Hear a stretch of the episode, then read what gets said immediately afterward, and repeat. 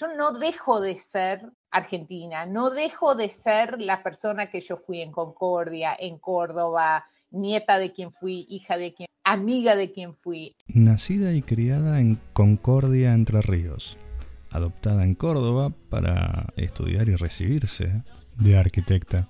Migró a Estados Unidos por un amor de MSN, sí, el chat que había antes del WhatsApp. Se separó, comenzó de nuevo, se casó de vuelta, creó su propio estudio, formó una familia y popularizó nada menos que en Washington, D.C., la idea de que el diseño se puede adaptar a cualquier presupuesto, algo muy raro en Estados Unidos. Como si esto no alcanzara, revolucionó el código de vivienda con sus unidades de vivienda accesorias, de tal forma que fue mencionada nada menos que por el Washington Post. ¿Te suena? Escribió un libro, Housing for Humans, que fue número uno en ventas en Amazon en la categoría de diseño urbano. Nada. Schindler. Te invito a conocerla a continuación. Iliana, bueno, bienvenida, gracias por estar acá. No nos conocemos, me diste espacio para, para hacerte preguntas en tu agitada vida. Así que bueno, quisiera, antes de, empezar a hacer preguntas, que vos te presentes, dónde vivís, qué haces. Muy, muy chiquitito, muy breve, como si fuese un copete, eh, hablando de un texto de un diario, que vos me digas, bueno, ¿quién sos? ¿Dónde estás? ¿De dónde vivís? Eh, mi nombre es Ileana Schindler, yo soy arquitecta, yo soy de Concordia en Entre Ríos y vivo en Washington, D.C. desde el año 2002-2003, algo por ahí. Bien, bien. Ileana, vos sos oriunda de Entre Ríos.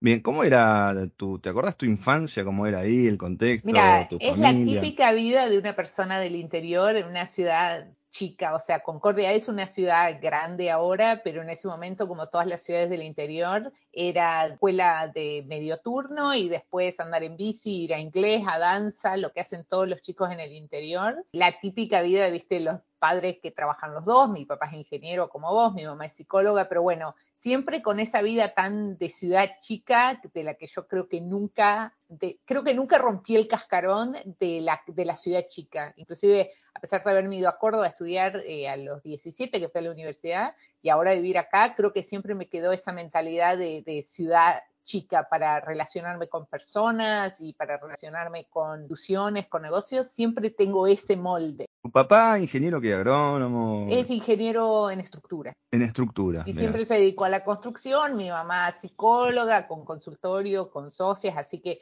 como te digo, la típica vida de... de Uno un preconcepto, ¿no? Psicóloga en un pueblo chico, eso en esa época. No, no es tan chico. De hecho, eh, me imagino que la, la, la, el estándar profesional hace que uno nunca sepa, digamos, qué hacen los padres por fuera de la casa. Nunca supe muy bien, digamos, nunca supe ni quiénes eran sus pacientes, pero bueno, pero iba la gente en Concordia hace unos cuantos años atrás a, ver a tu mamá. Sí, sí, digamos, como digo, Concordia no es, en el momento que yo vivía ahí creo que había, eran 150 mil o 200 ah, mil personas. Pero a lo que voy, me refiero que a chica porque había un solo cine cuando operaba, no había McDonald's, no había nada de las cosas con las que uno relaciona una ciudad grande. Una ciudad chica en el interior tiene mucha gente, pero no tiene ese contexto estandarizado que tienen las ciudades chicas en otros lugares del mundo. ¿Y vos ahí sola, con hermanos, hermanas? Tengo una hermana, tengo una hermana. Una más grande, más Digamos, mi hermana ahora vive acá, pero sí, criamos las dos. también con esa actividad más grande, con esa actividad de siempre de ir a inglés, de hacer deporte, digamos, muy no sé cómo decir, es muy típica del interior, nada, nada eh, nada extraordinario. Bien, y ahí en algún momento, por, por lo que yo busqué, mm, aparece un abuelo carpintero. Ah, sí, mi abuelo era carpintero eh, y mi otro abuelo también, típico de los gauchos judíos de, de la, esa zona de Entre Ríos, era toda la tradición del campo. Pero sí, siempre la tradición, bueno, este abuelo era carpintero, un tío arquitecto, o sea, era como que había toda esa tradición de la construcción y por otro lado la eh, tradición del campo, que todavía sigue, por supuesto. Y vos en, lo que recordás de la infancia, ver una infancia que no, en, la economía de esa casa, no, por, papá profesional, abuelos este, con un buen oficio, eh, mamá también profesional. Eh, ¿Tuviste algún tema, había temas económicos o no? La verdad, clase nunca media. hubo ni grandes excesos ni grandes carencias. Mm. Nunca hubo esa sensación de decir, tengo necesidad de algo y no lo puedo digamos, completar, pero tampoco hubo esa sensación de tirar manteca al techo y lo que se me antoja tengo. Eh, digamos, eh, es difícil de explicar. La, típica familia del interior que es todo para la educación de los hijos, a pesar que íbamos a educación pública, pero digamos, como te digo, ningún exceso, pero tampoco ninguna carencia, con ese confort que te da de decir estamos bien. No, te empieza a gustar lo que después termina siendo la arquitectura. Mira, la verdad fue en el último año del secundario, yo iba a una escuela de comunicación pública que me encantó, una escuela que era muy innovadora con los programas y había talleres temporarios. Para la escuela era comunicación pública, vos Sí, era de comunicación social, de hecho. Era una escuela muy innovadora para el momento, una escuelita muy chica que se había fundado en ese momento y tenía una cosa que yo veo que acá es muy común en Estados Unidos, que son talleres tópicos que ahora son muy normales también, pero en los 90 cuando yo fui era una innovación. Entonces cada seis meses o cada cuatro meses podías elegir un taller. Así yo aprendí italiano muy bien porque me encantaban los idiomas, así que estudié italiano durante años Después había taller de cocina, taller de arquitectura, que eran distintos docentes que les daban, creo que no sé si eran cuatro o cinco meses. El tema es que te inspiraban para hacer otra cosa más. Y ahí dije, bueno, medio que mucho no sabía, digamos, me interesó una cosa, otra, era como que no era particularmente buena ni muy mala en nada. Entonces, bueno, me interesó eso y prácticamente fue como la puerta que me abrió para estudiar arquitectura. Y digamos, eh, en algún lado decís, bueno, yo jugaba con Legos cuando era, cuando era Sí, yo jugaba con Legos, pero lo que me doy cuenta es que muchísima gente jugaba con Lego y no todo el mundo. Terminó. No mundo. Entonces es como, esa, es tramposo decir, me sirve a mí para reafirmar lo que me transformé, pero no es una cosa que decir, ah, como yo hacía tal cosa. y eh, también mencionaste como un espacio eh, lúdico o más artístico, si querés, de danza que tenías ahí. No, sí, pero ahora siempre fui muy mala para todo lo que artístico. No sé cantar, bailo muy mal, pero soy como muy entusiasta. Nunca tengo una cosa, si algo que me gusta y no lo sufro, me gusta hacerlo. Eh, y ahí te entusiasma, no sé, una clase, un taller de estos de, arquitectura, vos decís, bueno, ¿qué voy a hacer de mi vida? Típica de, sí, pero lo, lugar lo increíble es que yo no tenía algo como que voy a hacer de mi vida como una especie de condena o destino. Yo decía, bueno, lo voy a estudiar, la voy a pasar bien. De hecho, en la facultad yo no era clase top ni era la última. Me recibí, de hecho, en Córdoba son seis años, yo lo hice siete, que es lo normal medio, me parece, para Córdoba. ¿Por qué Córdoba y no Buenos Aires? ah, porque mi hermana había elegido Córdoba el año anterior porque ella estudió una carrera que en Córdoba era particularmente buena y típica de hermana menor, la mayor, que es también muy típico del interior, donde va uno, va el otro atrás. Y sí, también está Por Rosario. Eso Córdoba también es un destino muy típico para toda gente del noroeste, Salta. Entonces típico viene un mayor, después viene el hermano. Y medio que se dio así que es muy universal lo que sucede en Córdoba, en Santa Fe, me imagino en Salta, Mendoza, en, lugares así. En el transcurso de la carrera, yo sé que ahora estás eh, haces lo que amás, o sea, se nota lo, que pones, pones tus trabajos, esto es lo que yo hago, eso por lo menos lo que transmití, después por ah, adentro, pero vos transmitís esto, estoy, orgulloso de lo que hago, esto, miren, eh, me dedico a esto, ¿no? Pero en el transcurso de la carrera vos lo tenías clarísimo, o sea, ¿te enamoró no, arquitectura? Vos o... lo tuve claro así, de hecho lo sufrí bastante, la carrera en la facultad tuvo bastantes altibajos y cuando me fijo en mi libreta universitaria te das cuenta de los años que la pasé mejor y los años que la pasé peor, con más o menor entusiasmo y con más o menos menor calidad, digamos, la facultad no es una métrica para medir cómo te va a ir después, pero se nota que no fue algo constante comparado con otros que vos decís, bueno, 10 de arriba abajo o 4 de arriba abajo. Yo siempre fui la que le ponía toda la garra, que pasaba todas las clases, que aprendí un montón, pero nunca salía aplaudida del estudio, digamos. ¿En el medio de ese estudio vos estás trabajando o te No, no, siempre estudié nada más. Por suerte mis padres pudieron apoyarnos a mí y a mi hermana y nunca tuvimos necesidad de trabajar. Bien, con lo cual vos egresás de ahí, pero a ver, dentro de una visión de 18 a 20 y pico de años, decís, bueno, eh, yo sal, tengo una, una, educación muy buena, por me contás, italiano, esto, taller, o sea, una educación pública muy buena, me estoy eh, eh, recibiendo, me estoy profesionalizando, el país era el fin de los 90. Era un despelote. Córdoba, no sé cómo era en Buenos Aires. Eh, yo, mi departamento quedaba pegado a la Casa Radical. En Córdoba, no sé si conoces, hay una rotonda donde hay un shopping nuevo, digamos de los años 90, y enfrente está la Casa Radical. En Córdoba se hacen piquetes en dos puntas de una gran avenida, en esa punta donde estaba mi departamento o en la punta opuesta donde está el correo. Entonces, todas las semanas había un piquete, una marcha, algo así, entonces tras, trasladar las maquetas, las que eran gigantes en ese momento, desde mi departamento a la facultad, que eran tres cuadras, era todo un tema, porque había corridas y qué sé yo, entonces los días que había marcha era como, como un poquito complicado, pero sí, no era, no era lo que después fue en Buenos Aires, que fue totalmente caótico, pero la sensación de inestabilidad era concreta ya en el año 98, 99, también en la época me parece que era Angelos, o no sé quién era Córdoba siempre va un poco contracorriente, así que me confundo un poco quién era el líder político. Acá mientras estoy charlando con vos, no puedo detectar, digamos, dónde empieza el, gen de o el bichito de migrar. ¿Tenías algún pariente? No, la verdad es que nunca fue tanto así. Yo tenía un novio que vivía acá en Estados Unidos, que era estadounidense, y prácticamente me recibí y dije, bueno, ¿qué hacemos? ¿Seguimos de novio? Sí, bueno, no, para, vamos, a hacer una pausa. ¿Y como un novio eh, en Estados Unidos viviendo en Córdoba? ¿Que era por, no, no, no, él vivía acá en Estados Unidos. Nos, nos conocimos un poco online, después él a visitarme y yo lo vine a visitar MCN, ¿por, dónde se conoció? Sí, era muy, era muy arcaico todo y bueno, nos comunicamos por teléfono, todo muy arcaico antes de lo que después fue la comunicación. Pero bueno, nos conocimos personalmente y yo me, después de varios viajes, yo me recibí y dije, bueno, está, él dijo, bueno, venite, después esa relación, después de varios años, no prosperó, pero bueno, ya me quedé, digamos. Y ese venite, vos dijiste, ¿Eras consciente de, bueno, voy, o era voy a probar y vuelvo? ¿Cómo? probar. Yo creo que cuando uno se recibe de la facultad tampoco tiene planes muy concretos de nada. O sea, yo no sé, no era, no tenía, obviamente, como todos los recién graduados, no tenía trabajo concreto. Entonces era como, bueno, está, vamos a ver qué pasa. Y ahí anduvimos unos varios años hasta que después. Y, y venite, pero para, venite para estar ahí, no sé, alguna visa, ¿cómo fue eso? ¿Tuviste que hacer bueno, casamos y todo. Ah, está. Sí, sí, o sea, ya era bastante formal en ese momento. De hecho, estuvimos casados varios años. Pero después, bueno, no prosperó y bueno, ya me... ¿Y, tu familia qué te decía? ¿Vos estás loca? ¿Te vas a Estados ese momento, no, tampoco era... Yo es como que siempre medio que hago lo que quiero en el sentido, no de la loquita que va, pero bueno, lo charlamos varias veces, pero bueno, no parecía y tampoco fue muy tirado de los pelos, Así que, bueno, me gradué y me vine. Era como un paso muy natural, no era que decís, bueno, me voy a Tanzania o me voy a la Luna. Era como algo concreto. ¿Y tu primer parada en Estados Unidos, que es ahí también cerca de DC? En Miami un par de años y después nos vinimos acá a esta zona, ah, a, la zona de Washington. Ok, entonces vos ahí, la visa, todo, estás, estás en Estados Unidos.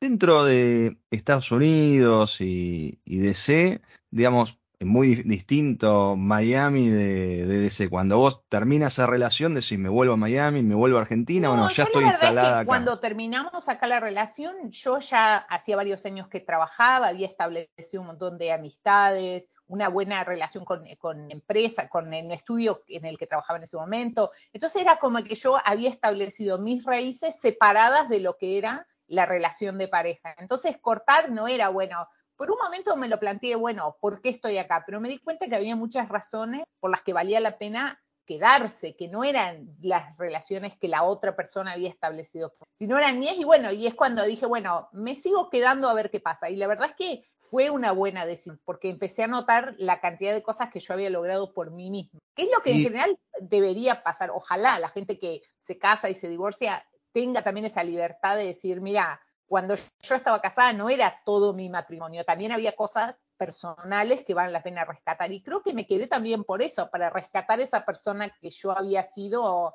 en todo ese, en todo ese periodo. Y en, digamos, un clima distinto, de ser el invierno un poco más duro, diferente también a Concordia, digamos, podías elegir otro lado, qué sé yo, Estados Mira, La verdad es que, como te digo, yo sentía que había construido amistades, relaciones laborales, entonces, y la verdad es difícil de explicar cómo Washington es una ciudad muy amigable para la gente que viene. Washington viene gente de todo el mundo a hacer todo tipo de trabajos, desde no calificados hasta embajadores. Entonces, en el medio tenés un montón de gente y es muy fácil como enhebrarse en, en todos esos grupos de gente. Entonces, es como muy constructiva las, amistades. no es tan frío como el, clásico americano. Sí, igual te digo, también con los casos americanos, mi esposo, mi esposo es americano, entonces creo que la gente incluso que vive acá en Washington se acostumbra a que la gente viene de todo el mundo, entonces se flexibiliza un poco, yo no estás en el medio de Oklahoma perdido entre las vacas. Y hoy por hoy también creo que la gente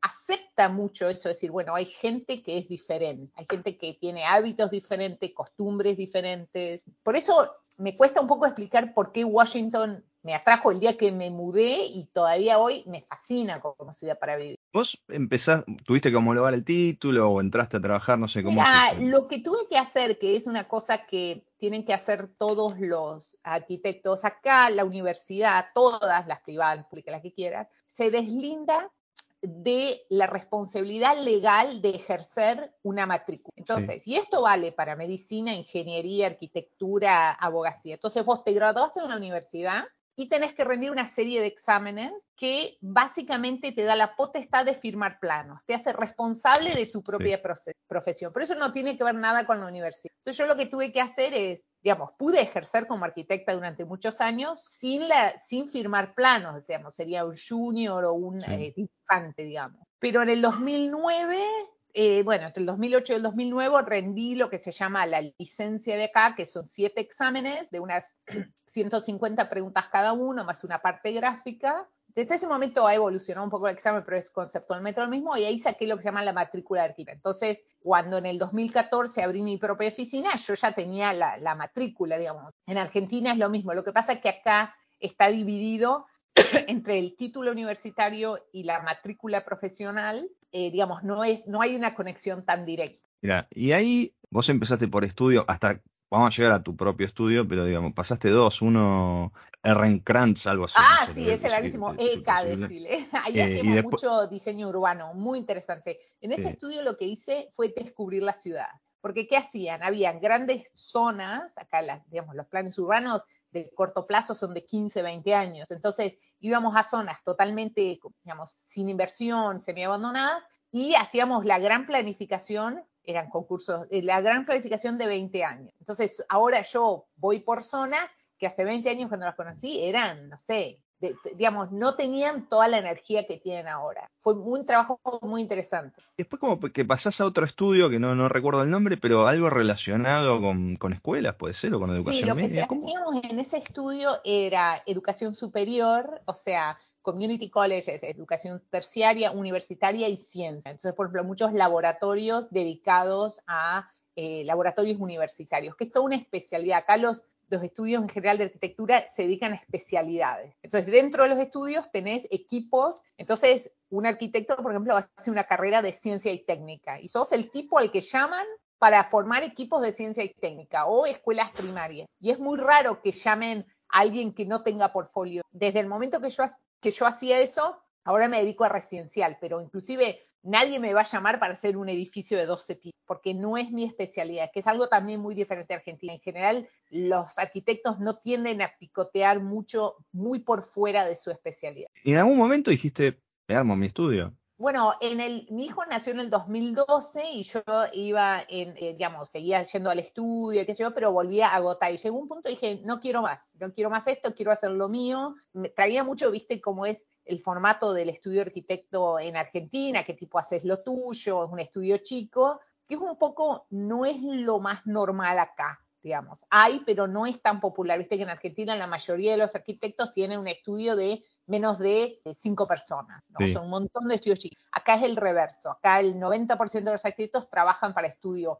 o más grandes o medios. Y bueno, yo dije, bueno, lo hago, era personalmente, yo estaba, digamos, viste, mamá nueva, digamos, quería hacer lo mío, pero no sabía cómo me iba a ir. Pero bueno, lo hice durante dos o tres años, no facturaba un mango, estuve viendo los proyectos que hacía en ese momento, eh, todo, digamos, los proyectos estaban buenos, pero ganaba re poco. Obviamente, mi marido tenía un trabajo mucho más estable y eso nos ayudaba en la economía de, digamos, del hogar. Pero bueno, a partir de ahí, cada año era como que más proyectos de más tamaño, de más presupuesto y bueno, también económicamente más estable. ¿Y tu pasado argentino, digamos, por la arquitectura de Estados Unidos, por lo menos las casas, es bastante distinta, digamos, no venimos de un diseño, por lo menos, es la idea que tengo yo, sin saber mucho el tema, más europeo, el, gringo es como otra cosa, como le decimos acá. el diseño es, para mí el diseño residencial es muy universal, porque, digamos, cada cliente es único,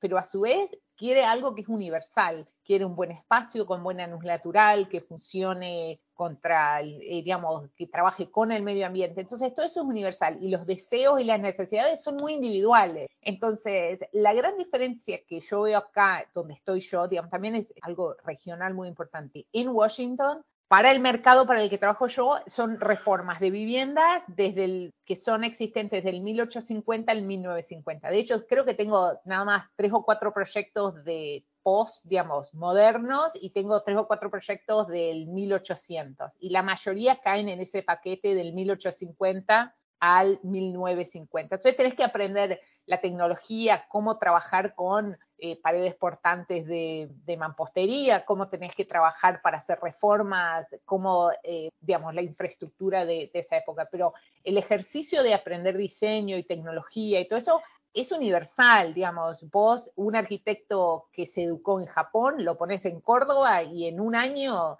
entiende cómo funcionan los sistemas constructivos y tiene que tener la capacidad de trabajar con eso, digamos, no tener que decir, ah, no, acá es mejor, allá es mejor. Es como un mecanismo, digamos, vos sos ingeniero. Si a vos te da una fórmula que escribió un japonés, matemática la vas a entender, aunque no entiendas japonés. Arquitectura es medio igual. ¿Y cómo encaja esto? Vos hiciste como un máster en, comunicación pública o algo así. ¿Cómo, ¿Cómo enganchan en esta historia eso? Esa es la otra. Yo en el 2007 me quise tomar una especie de año sabático. Dije, tengo que hacer una pausa de arquitectura y yo quería estudiar periodismo. Toda la vida me gustó, toda la vida me gustó escribir. digamos, es como que es como una especie de deseo. Viste que hay gente que le gusta cosas totalmente por fuera, yo, música. A mí siempre me gustó eso y me anoté. Fue muy gracioso porque me anoté en un máster de periodismo, pero me dijeron, no, mira, los cupos están llenos, pero queda un cupo de comunicación, que era la misma facultad. Dijeron, ¿lo querés tomar?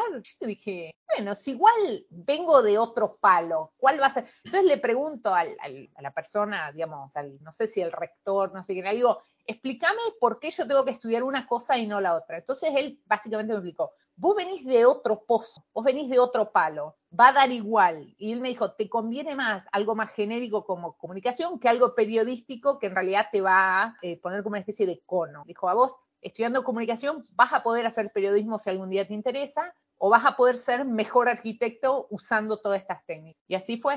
¿Y usaste algo de eso o fue eh, Lo uso todos los días. Yo creo que a mí me va bien eh, porque le encontré la vuelta a la arquitectura a través de la comunicación. Yo creo que todos los arquitectos, todos los profesionales deberían estudiar algo totalmente por afuera de lo que hacen. ¿Y cómo? Dame un ejemplo de eso a mí, yo que soy, voy a lo concreto, perdón. lo que lo que me enseñó el máster de comunicación es que la gente no entiende lo que uno dice como uno lo dice. Entonces, el ejercicio de persuadir a alguien no está en lo que uno dice, sino en lo que el otro está pensando. Entonces, por ejemplo, yo enseguida me di cuenta cuando, cuando estaba estudiando arquitectura que los contratos que este era un modelo que me había escrito un abogado, un modelo de contrato, era totalmente ilegible. No lo entendía yo, que era la dueña del estudio, me imaginaba a los clientes. Entonces dije, esto es un problema. Entonces rediseñé la información usando ideas de arquitectura. Entonces la organicé en una página y es muy fácil de encontrar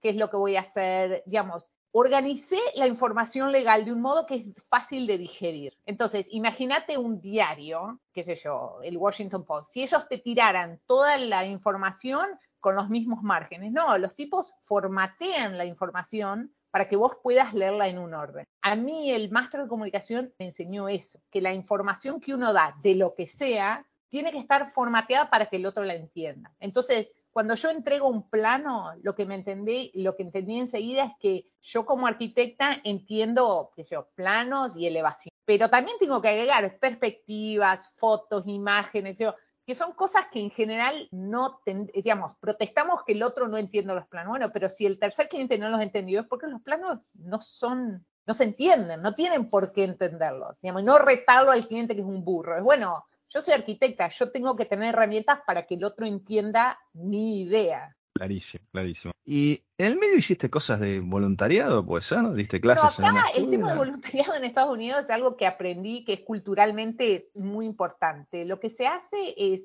es común participar en actividades de voluntariado, digamos, obligatorias o totalmente opcionales. Por ejemplo, para sacar la matrícula había que, había que cumplir con determinadas horas de trabajos en especialidades, pero además de voluntariado. Entonces trabajé que fue que dice, ah, fui docente em, por unas clases en una escuela primaria, enseñarles arquitectura. Pero inclusive desde ese momento, participar en actividades sin fines de lucro es como parte de la vida normal, desde ir a donar sangre hasta ir a la iglesia y donar para la iglesia del barrio o, digamos, donar dinero o tiempo. Es como parte de la vida. Todo el mundo lo hace y está como mal visto no participar en organizaciones sin fines de lucro. Mira, y en, en, algún momento, bueno, va, todo esto va, va, va, va creciendo, va creciendo, va creciendo, va creciendo. que no siga creciendo más porque... Eh, no, no, pero surge escribir un libro. Bueno, yo durante muchos años me dediqué a hacer este tipo de vivienda, que son viviendas adicionales, que son como una,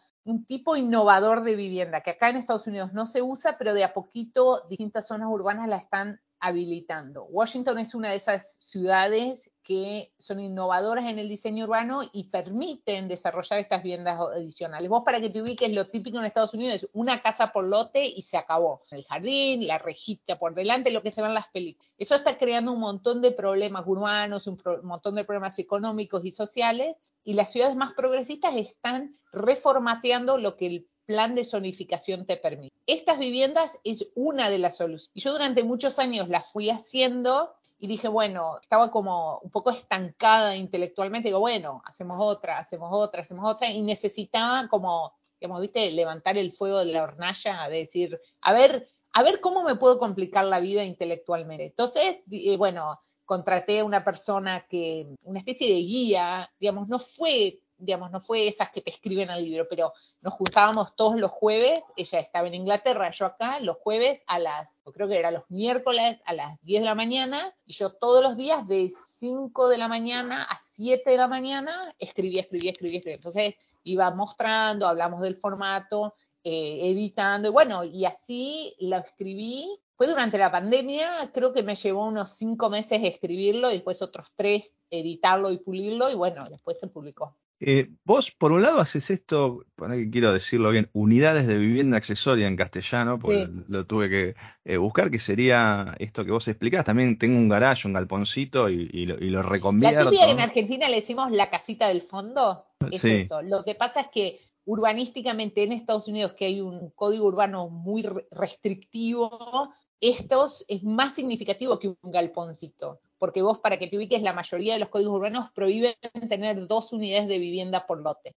Y muy restrictivas con el tamaño y quién puede estar. Entonces, a pesar de que físicamente son muy chicas, el impacto que tienen en la ciudad y lo que hay que hacer para lograr cada una es como una gran... Yo creo que se van a popularizar y van en 10 años va a ser la cosa más normal del mundo. Es como que yo creo que yo misma voy a tener que cambiar de carrera porque va a ser como esto lo hace cualquiera. Y ojalá sea así, yo no quiero hacer esto toda la vida. ¿Vos pensás que eso es por por un tema económico, que la gente dice, bueno, quiero tener un ingreso, por un tema poblacional de la ciudad.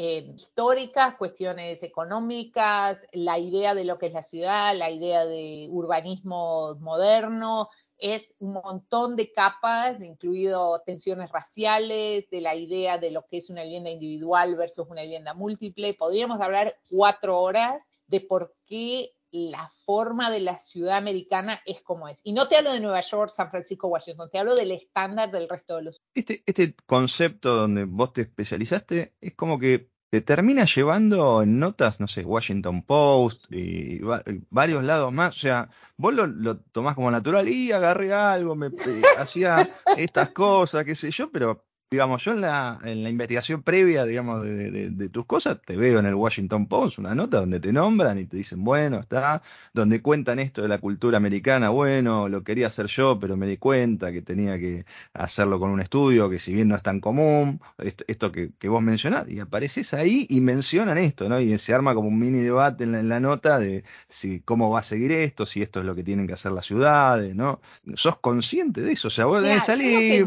es que por ejemplo, en Argentina la arquitectura residencial es normal. vos tenés un primo, un cuñado, un amigo, un vecino y la cantidad de edificios diseñados por arquitectos es mucho mayor, digamos, para clientes individuales es mucho mayor que en Estados Unidos. Digamos, acá tener una vivienda diseñada por un arquitecto es un lujo. O sea, solo puede hacer gente, digamos, de muy alto nivel. Yo lo que hago en mi práctica es dije, bueno, ¿cómo puedo hacer para que mis servicios sean accesibles para una persona común? Es como decir, bueno, cuando Ford inventó el auto, él dijo, yo voy a diseñar un auto para que lo compre mi obrero. Yo diseño casas para que, me las para que el diseño me la pague un tipo como yo. Ojalá me llame, qué sé yo, Jeff Bezos a diseñar su casa obvio se la voy a diseñar, pero en realidad el formato de mi proceso de diseño, de mi contacto, de ello, está todo armado para que mi servicio no sea un lujo, ¿no? Acá hubo un, a mí, yo, a mí me fascina cuando los diseñadores muy famosos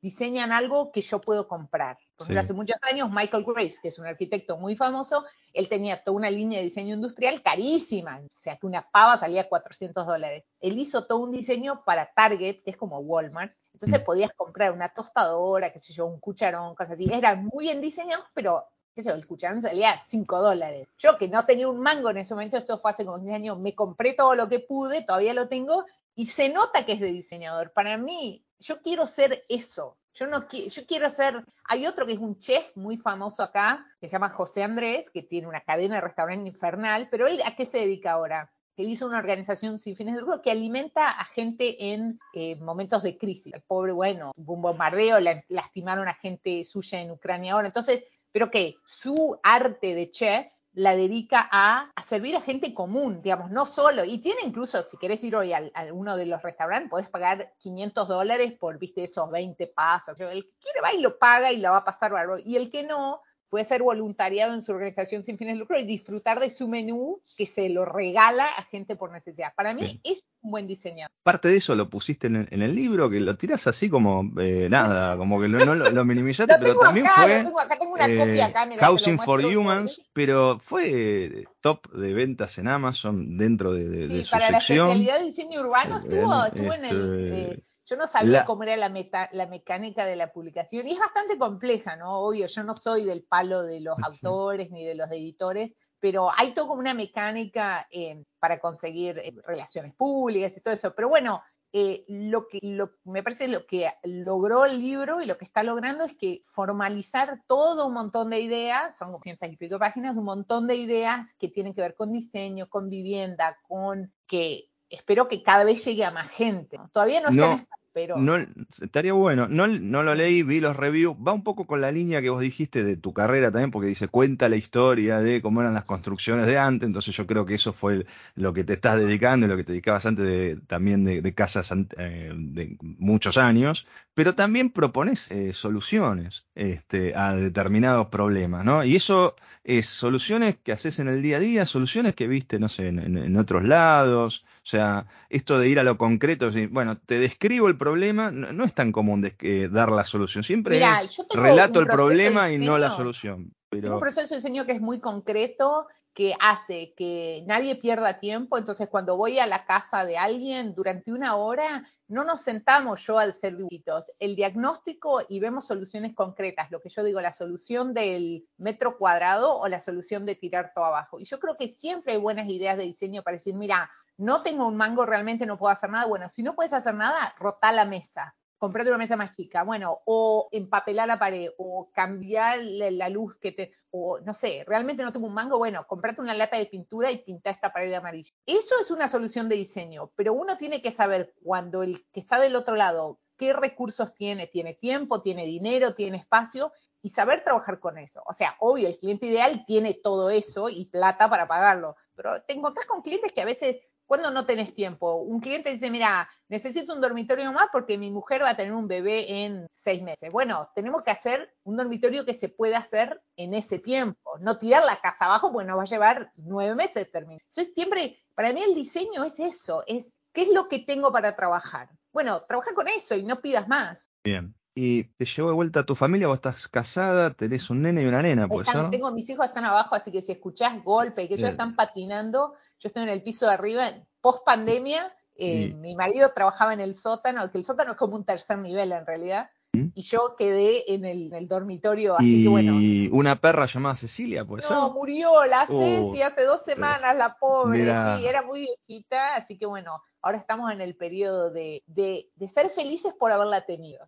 Mira, bueno, justo no sabía, perdón. ¿eh? No, pero, bueno, está bien. Está, bien. Ahora vos estás... en la vida que fue súper doloroso perderla, pero la felicidad de haberla tenido es inigualable. Entonces, son esas cosas que, y somos muy perreros, perros que se cruzan la calle, se lo acaricia, se habla, se habla con el dueño. Y bueno, el perro es eso también. ¿no? Estás instalada, estás con un marido americano, te, te, va bien, sos exitosa, cada vez tenés más trabajo, eh, publicaste libro, te vas a seguir haciendo un montón de cosas, pero hay un vínculo con, Argentina. O sea, yo te veo, por ejemplo, que venís acá y por ahí diste una charla en, una organización de arquitectos, no me acuerdo. Ah, sí, en la Sociedad Central. Sí, Sociedad De, de Arquitectura. Estás muy activa en las redes sociales.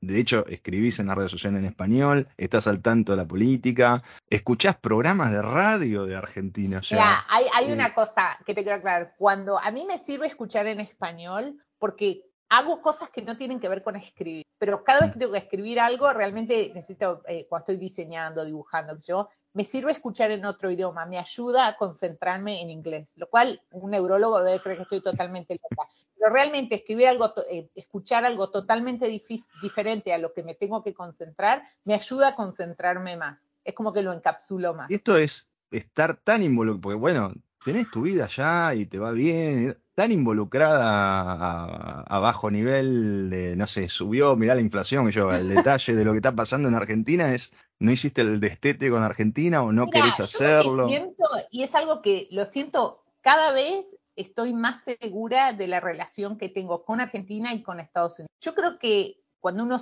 cuando yo, no hablo cuando uno en general, cuando yo me fui y ahora que vivo afuera, yo no dejo de ser argentina, no dejo de ser la persona que yo fui en Concordia, en Córdoba, nieta de quien fui, hija de quien, amiga de quien fui. Entonces, yo siento que ser parte, las redes sociales, internet, la música, el arte, lo que sea, me ayuda a ser más completo. Es decir, yo veo que, por ejemplo, en Argentina van los Rolling Stones y la gente se mata por ir. Pero eso no quiere decir que sean más ingleses ni menos argentinos. Eso quiere decir que la música que ellos siguen en Argentina es como es porque admiran a los Rolling. Y yo creo que se da también el reverso, o yo lo siento así. Yo siento que mi relación con Argentina, mis padres viven allá, mis primos viven en Argentina, pero también viven en Chile y viven en otros países. Yo creo que la relación con el país que uno deja o el país que uno admira es como una especie de bulevar. Y el trabajo mío, lo que yo siento que es mi, placer, pero también mi obligación, es que ese bulevar esté siempre enriquecido, no cortar. Yo no sé, hay mucha gente que dice, bueno, me voy de un lugar, pa, corto, chao, fuera. Yo lo que siento es que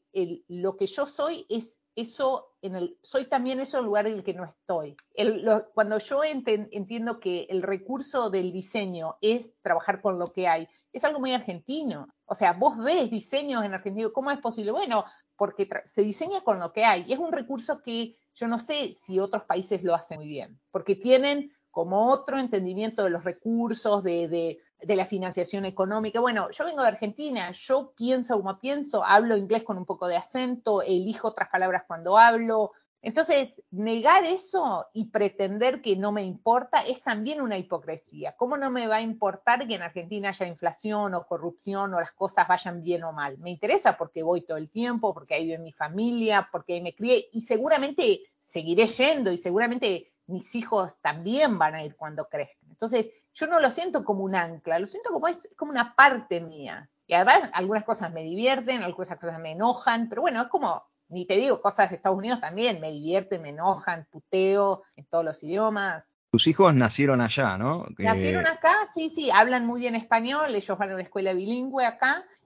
Eh, Cuando van a Argentina, ¿en qué, edad tienen? No, no, no, siete, y siete y diez dentro de, sus, edades, digamos, cuando vienen para acá, para, Argentina, ¿notaron algo? ¿Te comentaron algo? Mira que. Mira, lo que notan es que es totalmente diferente, la comida, el ambiente, las cosas que hacemos. Y la gran diferencia es que vamos solo de vacaciones, no participan de actividades académicas, ni de deportes, ni, digamos, se hacen de amigos.